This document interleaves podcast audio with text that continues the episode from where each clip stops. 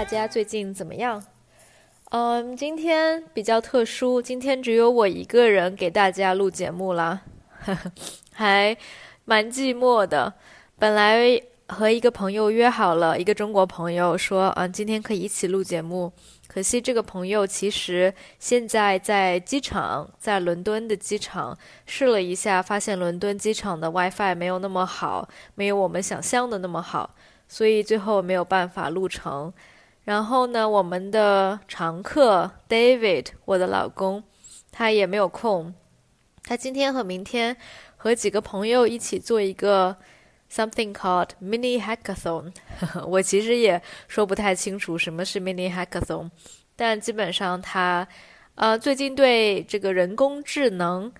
artificial intelligence 比较感兴趣，平时他也花了一些时间自己在学这个人工智能的书，然后这个周末他就预留了，呃，每天预留了三四个小时，和一个朋友一起来做一个小程序。可能是解决一个小问题，做一个小程序吧。反正我看他还是蛮 enjoy。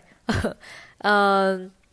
，anyways，这就是为什么今天只有我一个人。嗯，今天正好有空，也是下午的时间，因为 David 他要做这个 mini hackathon，那我就正好有时间。想，呃，新年新气象，一定要保持每两三个星期更新一期节目给大家问好。所以今天就我一个人啦。关于今天跟大家聊什么呢？我觉得正好昨天晚上我和 David 一起在家看了一部电影，叫《流浪地球》。我不知道有没有人听说过这一部中国的电影啊？是一个科幻电影、科幻片 （sci-fi movie）。然后呢，它是它的英文名字叫《Wandering Earth》。嗯，其实这个电影在中国特别的有名。好像是当时是在中国票房最高的一部电影，也是中国的第一部走出国门的嗯 sci-fi 科幻电影吧。反正我自己是很喜欢这一部电影，为什么呢？因为首先它的作者很有名，这个就是这个电影的剧本，它的作者是呃这个剧本是基于一本小说，一本科幻小说，那它的作者是刘慈欣。我不知道这个听众里面有没有科幻迷啊？刘慈欣，嗯，其实，在国际上还挺有名的，因为他有另外一本长篇小说叫做《三体》，呃，《Three Body Problem》。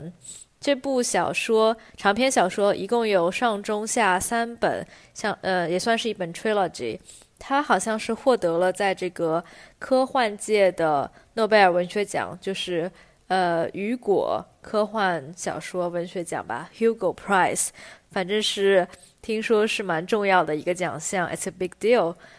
所以，呃，其实我也有很多的朋友，就是外国朋友，是科幻小说迷，他们有的读了这本《三体》小说，也说很喜欢。我自己也是在好几年前一口气读完了三本，真的停不下来。所以，我觉得。首先，这个作者是我很喜欢的作者刘慈欣，在中国我们管他叫大刘。哦，by the way，可能有一些听众朋友会听出来，今天我有一些鼻音，因为我有点感冒，所以这个今天的声音有一点奇怪，嗯，鼻子有一点塞，但是也可以锻炼一下大家的听力吧。可能这个如果说鼻音发不准确的，呃，中国朋友。或者是在中国朋友感冒的时候的中文听力。所以说回这部电影，我觉得这部电影最有意思的地方就在于它的整个设定，呃，在英文可以叫这个故事的 setting 或者 premise 设定。那这个电影应该是发生在未来二零五零年可能某一天吧。然后那个时候呢，我们的地球已经不适宜人类居住了，好像是特别特别的冷，所以，嗯，整个地球上所有的人类联合起来，决定要把整个地球推离太阳系，好像是因为太阳会在一百年后爆炸之类的，嗯，所以我们要逃离太阳系，然后我们找到了一个，嗯，多少多少光年之外的一个新的星系。在这个新的星系里，有一颗恒星，就和太阳一样，可以提供这个光和热和能量。然后要把地球相当于嗯搬家到这个新的行星，呃新的星系里，作为一颗星这个星系里的行星，呃，所以这个整个的计划叫做“流浪地球计划”。流浪的意思，在中文有一个词叫“流浪汉”。流浪汉其实就是 homeless person，嗯，相当于没有家的，然后在街上、在路上流浪的人。但同时，流浪又有一层非常浪漫的意思。比如说，有的有的诗人或者有的人，他想要逃离城市的生活，他就会说：“啊，我要去流浪，我要去。”比如说田园或者其他不同的地方流浪，所以这个词本身挺有意思的。它既有负面的意思，也有正面的意思。那在这个电影里面，《流浪地球》就一层意思是说，地球失去了它本来的家园，我们离开了太阳系，所以我们没有家了。但是又很浪漫，我们会在未来的两千五百年。去到一个新的，在这个太空中流浪，去到一个新的星系，所以这个这个计划叫“流浪地球计划”，所以这个电影叫《流浪地球》。然后呢，这个电影主要是发生在《流浪地球计划》的可能第开始的阶段吧，第二百或者三百年，我们慢慢的靠近木星，在我们快要嗯，就是接触到木星的时候。呃，我们离木星太近了，然后因为木星的引力忽然增加了许多，然后整个地球忽然被吸入到了这个木星的引力场里面，然后如果我们不做一些什么的话，就会和木星相撞，整个地球就会毁灭，会爆炸。哦，对了，前面忘记说了，我们怎么把整个地球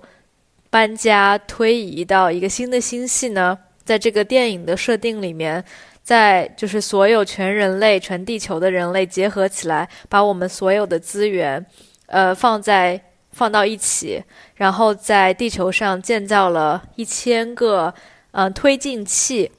推进器就是相当于一个 propeller，嗯，在他说在赤道上面，嗯，建了比如说一百个很大很大的推进器，在赤道上的这一些推进器是用来。旋转地球，相当于，呃，就是可能需要把地球先转到一个合适的角度，然后再往前推进。然后呢，在地球的另外，就是在永日的这一边，呃，半个相当于在地球的嗯半个表面上建造了一千多个推进的呃推进器，相当于就是有点像一个火箭。大家可以想象这个火箭的推进器啊，所以我们在地球的一半建了一千多个推进器，然后另外一半就是永夜，它就会一直远离太阳，一直往前。所以在这个小说，也在这个电影的一开始就会说，呃，这个计划的第一步是要先把地球转过来，转到一个合适的角度，然后推进。在这个时候，因为我们这个。造成了潮汐的变化，造成了大洪水，地球上一半的地方都没有办法居住了，就是永夜的这一半，所以所有的人类都搬到了永日的这一半，然后搬到了地下生活，因为地表上太冷了，不啦不啦，呃，然后呢，我们这个地球就推进到了非常靠近木星的地方，忽然之间有一个很大的危机，啊，人类这个可能要灭绝，然后就只。当然知道，这个大部分的电影都是这样，有一个超级英雄，然后也体现了全全人类的团结，最后破解了这个难题、这个危机。呃，如果大家有想看这部电影的话，我也不剧透了。但是我个人是很喜欢这个宏大的设定。同样，我觉得像嗯刘慈欣的另外这本书，刚才我提到的《三体》，也是一个非常宏大的设定，是关于外星人，关于。太呃，不只是太阳系，关于整个宇宙的一些思考和秘密，我觉得非常有意思。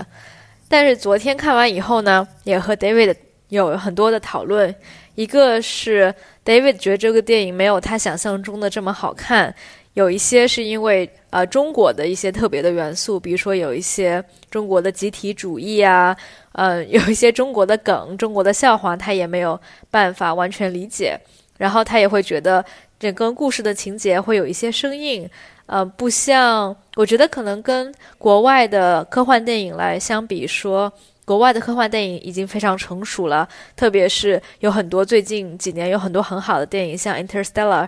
嗯，就是在故事设定啊、整个剧情推动、人物塑造，也包括所有的演员都非常的到位。所以我就跟他说，当然这一部《流浪地球》没有办法和像《Interstellar》这样的经典的作品来比较，呃，如果这样比较的话，也是不公平的嘛。因为这是中国的相当于第一部真正的科幻电影，嗯，但我自己觉得已经是非常非常不错的。呃，这部《流浪地球》其实是好几年前的一部电影，然后昨天我们重新看了一遍。为什么呢？是因为现在《流浪地球》的续集，也就是《流浪地球二》。正在中国上映，然后我个人是非常非常期待，很想看。我也看到网上有很多的评论，好像说这个第二部的续集比第一部更加好看，然后在 IMDB 上的评分也更加高，所以我个人还蛮期待的。我就逼迫着 David 和我一起看了这个，重新看了第一部，然后呃，希望我们过两天可以在网上或者可以看到《流浪地球》的第二部吧。嗯，不知道这个听众里面有没有和我们一样是科幻电影的粉丝？反正我个人是啦，呃，我可以给大家推荐一下。可能你们看完也会和 David 有一样的感觉，觉得这个可能太中国元素，呃，有些不适应。但是我个人觉得无妨尝试一下看，然后看看第二部，呃，接下去看看这个续集，看看你们会不会喜欢。OK，那今天就跟大家分享到这里。呃，我们下期再见。希望下期会有其他的朋友和我一起录音，不要像今天这么的寂寞。然后也希望我的感冒，希望过两天可以嗯好转。这两天一直鼻子很塞。OK，拜拜，大家周末愉快。